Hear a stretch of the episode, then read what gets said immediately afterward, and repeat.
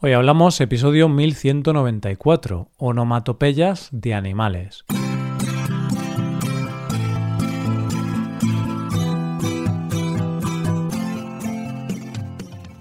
Bienvenido a Hoy Hablamos, el podcast diario para aprender español.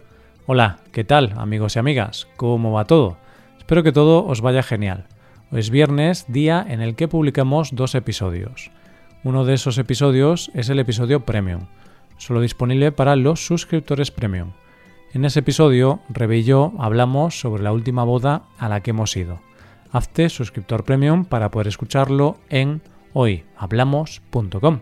Ahora, en este episodio del podcast diario, Paco y yo vamos a representar algunas onomatopeyas de animales.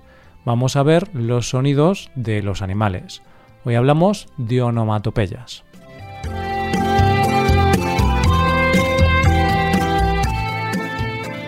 Buenos días, Paco. ¿Qué tal? ¿Qué tal? ¿Qué, qué pasa? ¿Qué pasa, tío? ¿Qué pasa, pavo? bueno, bueno, Roy, buenos días. Buenos días, queridos oyentes. Y qué manera tan, tan especial, tan enérgica de empezar. Me has dicho pavo, tío, Paco, claro, mi nombre. ¿Eso por qué es? Pues no sé, me apetecía empezar con diferentes formas coloquiales e informales de, de decir qué tal, ¿no? O qué, es de tu vida. Entonces, ¿qué pasa, pavo? Esta me hace gracia, porque yo no la uso mucho, ¿no? Pero, pero siempre me imagino a un pavo, ¿no? al animal. y, el, el pavo, pues nada. A ver, mañana es acción de gracias, a ver qué, qué tal. Y tú miras al pavo y piensas, uff, si lo supieras, no estarías tan contento. El pobre pavo no sabe lo que... Eso es muy bueno, que los animales no tengan la, capacidad de pensar en el futuro, como los humanos.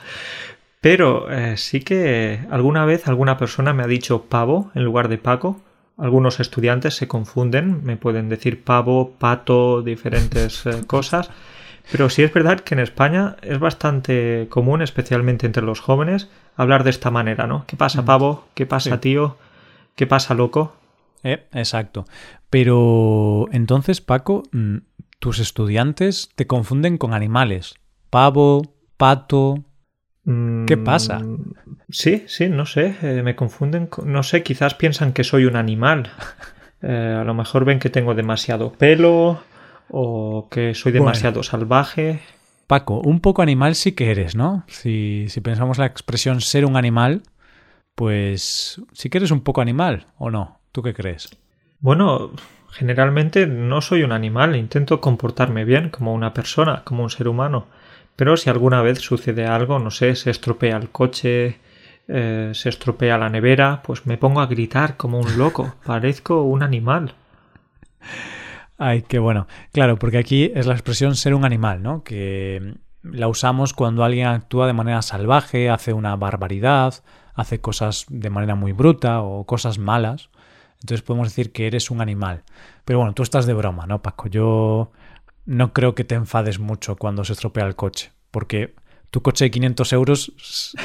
ah, es verdad que ahora ya, ya no. Ya no ahora ya no, ahora un coche de 2.000 euros.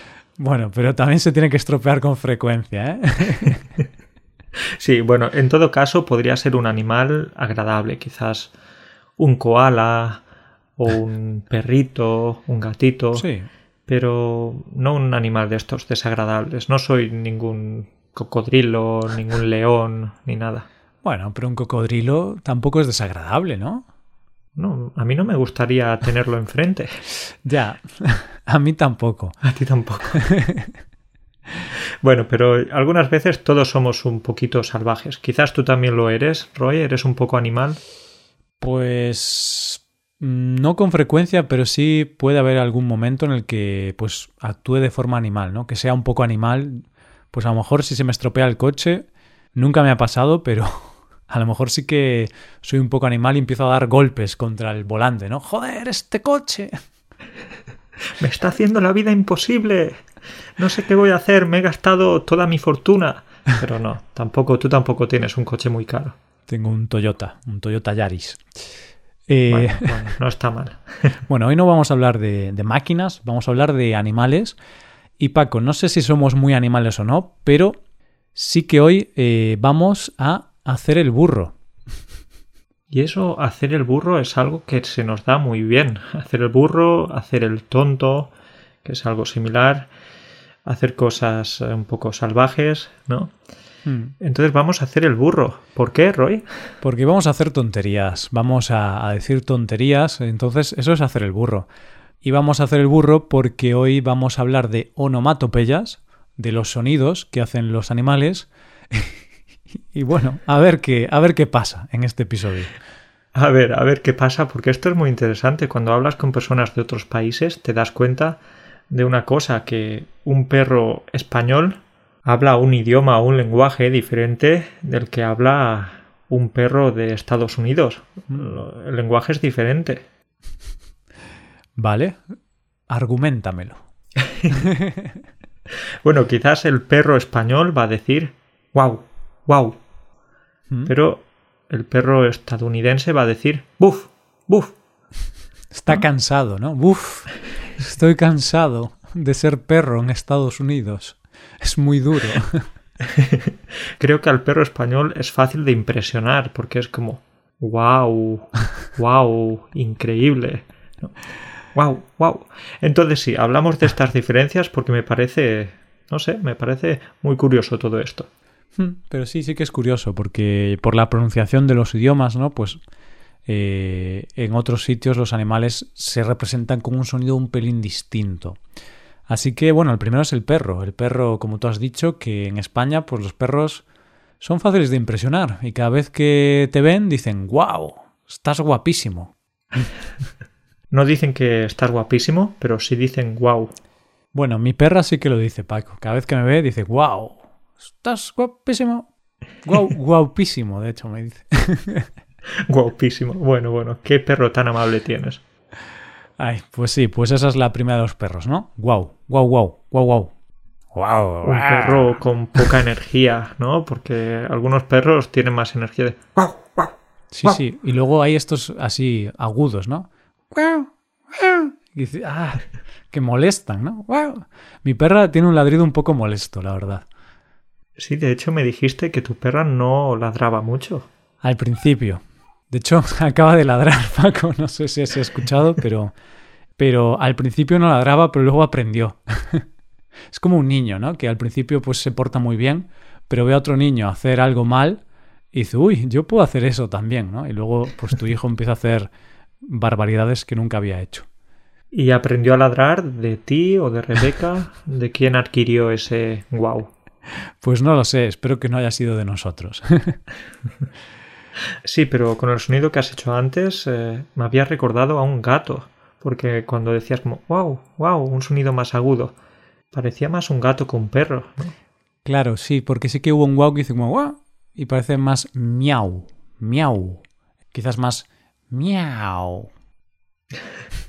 Ese es un gato seductor. miau. Miau. Qué interesante, qué seductor es este gato. Exacto, pues sería miau, miau.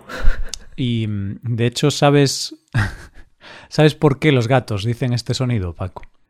No lo sé, dime. Te voy a explicar el origen, ¿vale? Porque estos sonidos tienen un origen, esto es como el origen del ser humano, ¿no? Pues hay un origen de, estos sonidos. ¿Por qué los gatos dicen esto?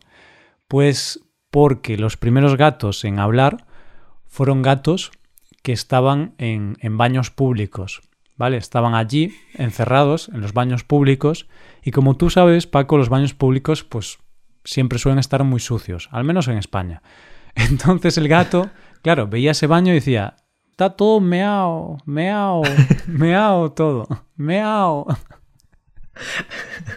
Esto hay que explicarlo porque meao es la forma de meado y, hmm. significa que todo está orinado, hay pipí.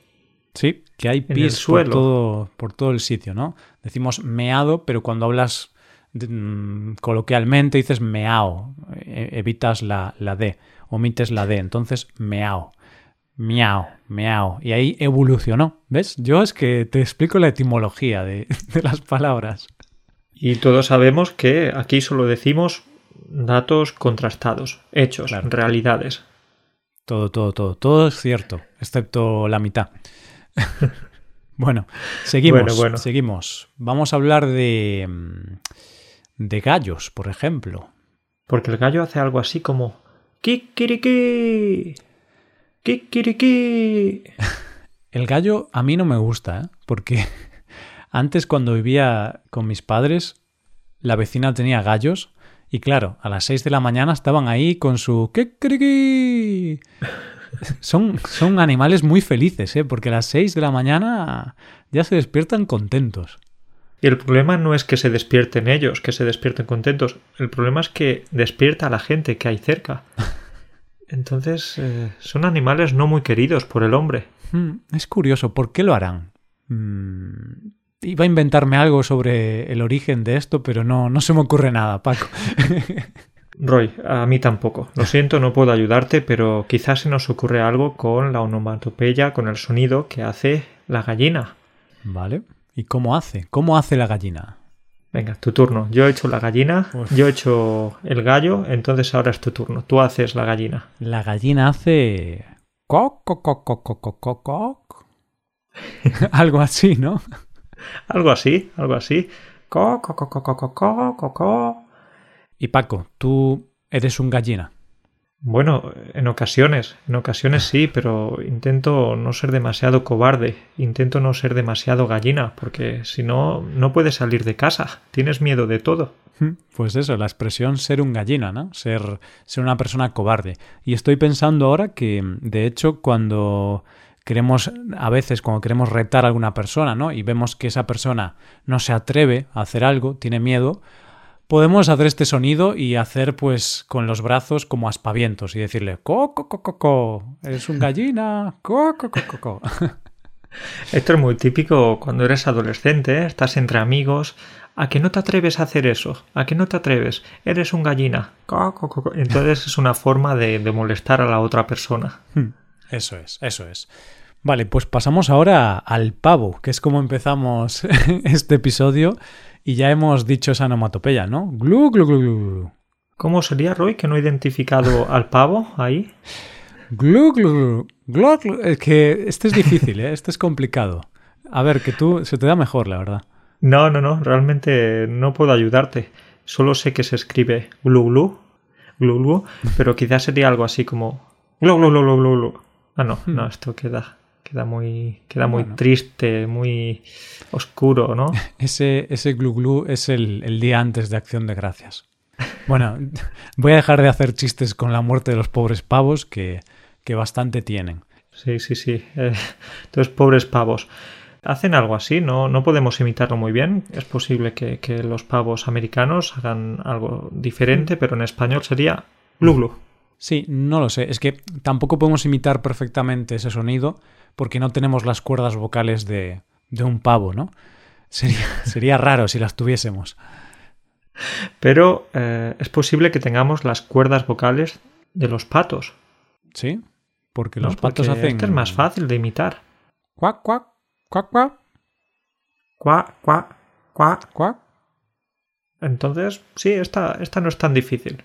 Sí, sí. De hecho, eh, te voy a explicar, Paco, el origen de este sonido, porque este también me lo sé, me sé el origen del sonido de los gatos y también sé cuándo fue que evolucionó el pato. El pato al principio no hacía ningún sonido. Este era el sonido de un pato. Nada, silencio. ¿vale? Nada, vale, era, era un animal tímido, vergonzoso. No hablaba, no hablaba.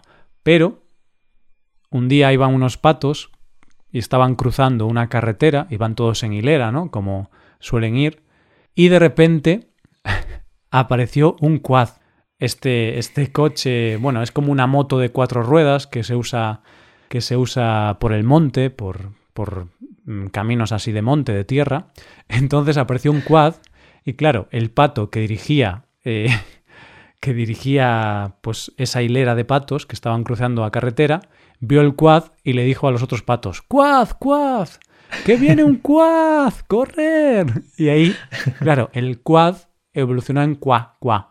Cuá, cuá, cuá, cuá. Cuá, cuá, cuá. Cuidado, cuá. Bueno, bueno, tiene sentido. Es verdad, porque los patos cuando cruzan la carretera siempre tienen que tener mil ojos. en la carretera, entonces se avisan los unos a los otros.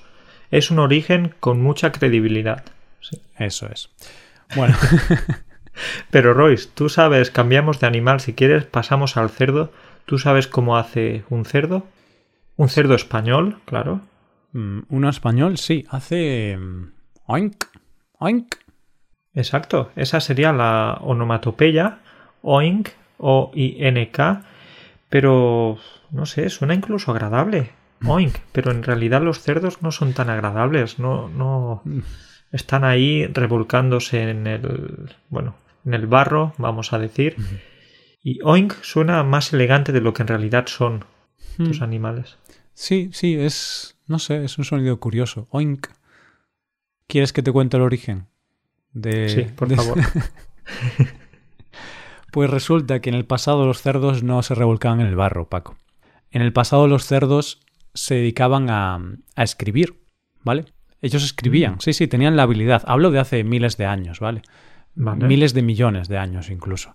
Entonces tenían la habilidad de escribir, entonces con sus pezuñas podían escribir y usaban tinta. Pero un día se quedaron sin tinta, ¿vale? Mm. Y tinta en inglés es ink.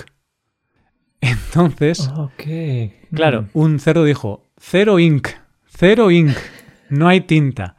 Y como no tenían tinta, dejaron de escribir y claro, por eso ahora un cerdo lo ves y no hace nada, porque dejaron de hacer esa tarea que hacían antes y empezaron a decir cero ink, cero ink y evolucionó el cero, se convirtió en una O y volvió al español como oink, que es una O que parece un cero y NK, cero ink. Oh, sí, sí, sí, tiene sentido.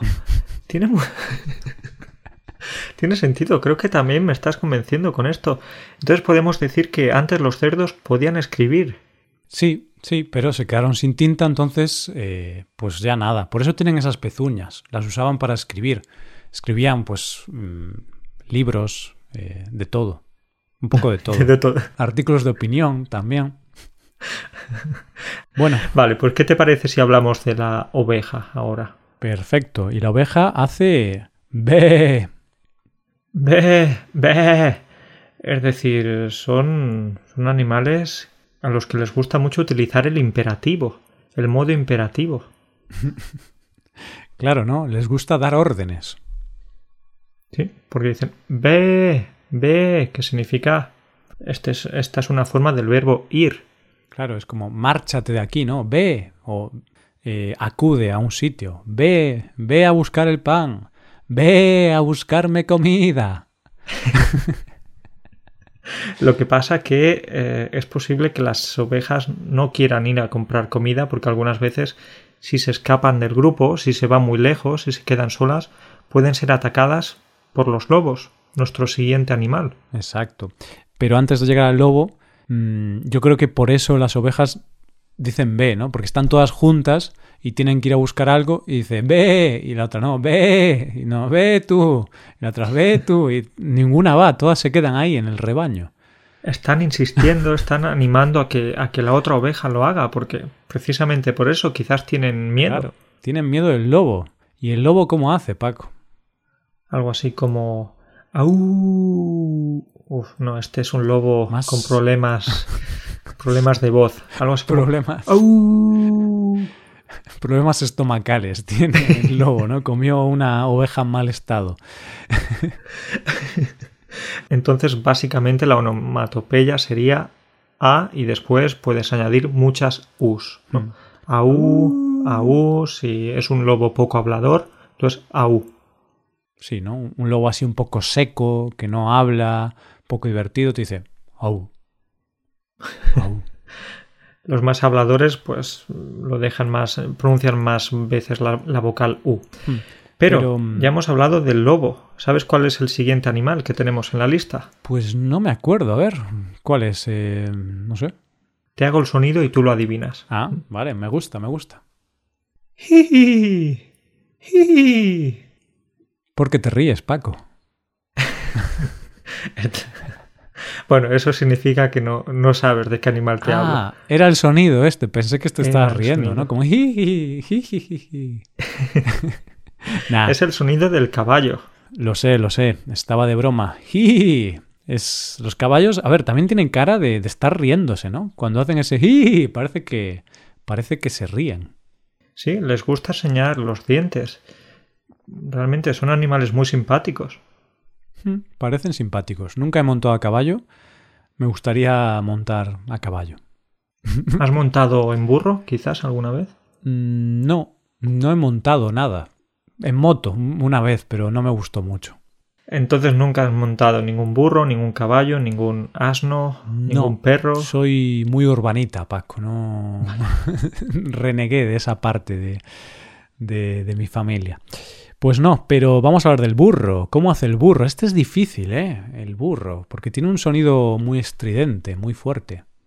Algo así como i ah, i ah. Y, ah, y, ah.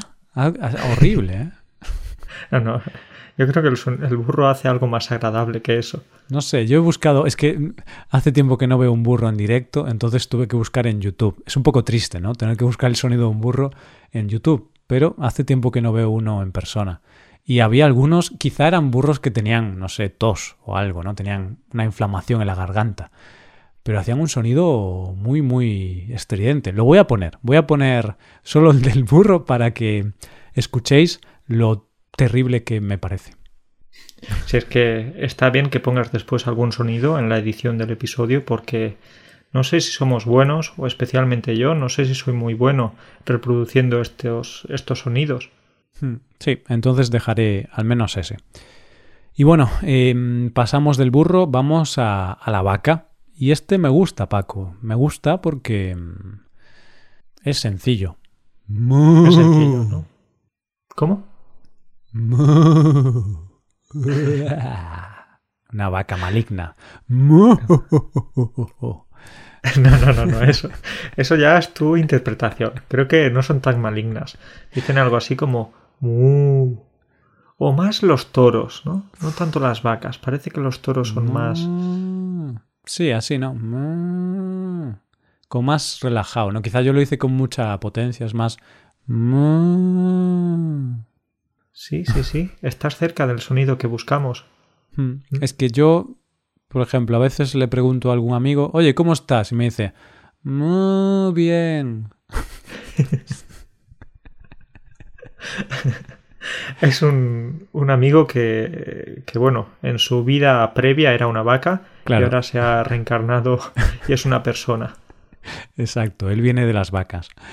Bueno, em, seguimos ahora con animales voladores, los pájaros. ¿Cómo hacen los pájaros, Paco? Pío, pío, pío, pío.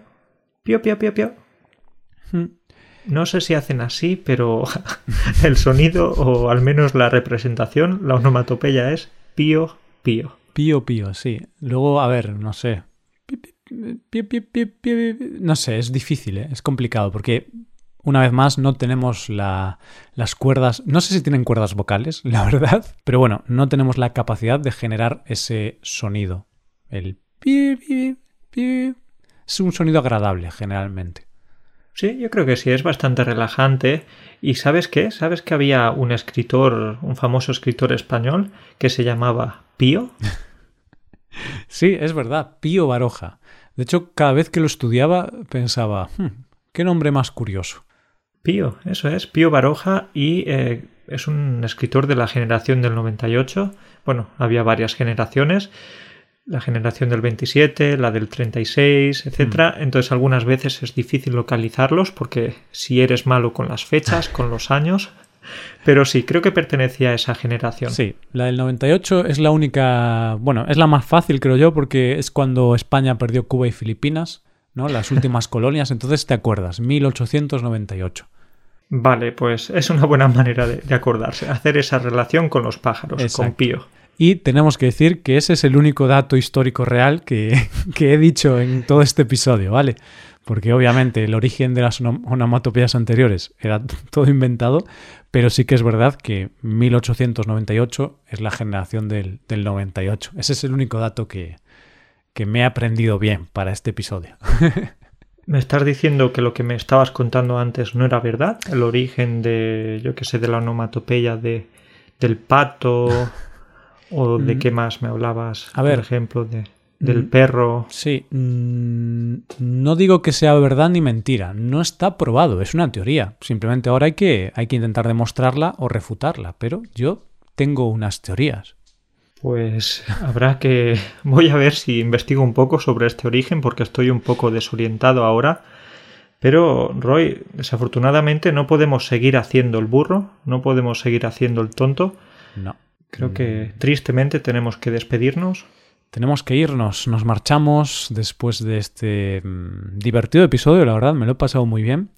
Y bueno, a ver si la semana que viene, pues en lugar de hablar de onomatopeya, es muy difícil esta palabra. ¿eh? ¿Quién inventó esta palabra? Onomatopeya.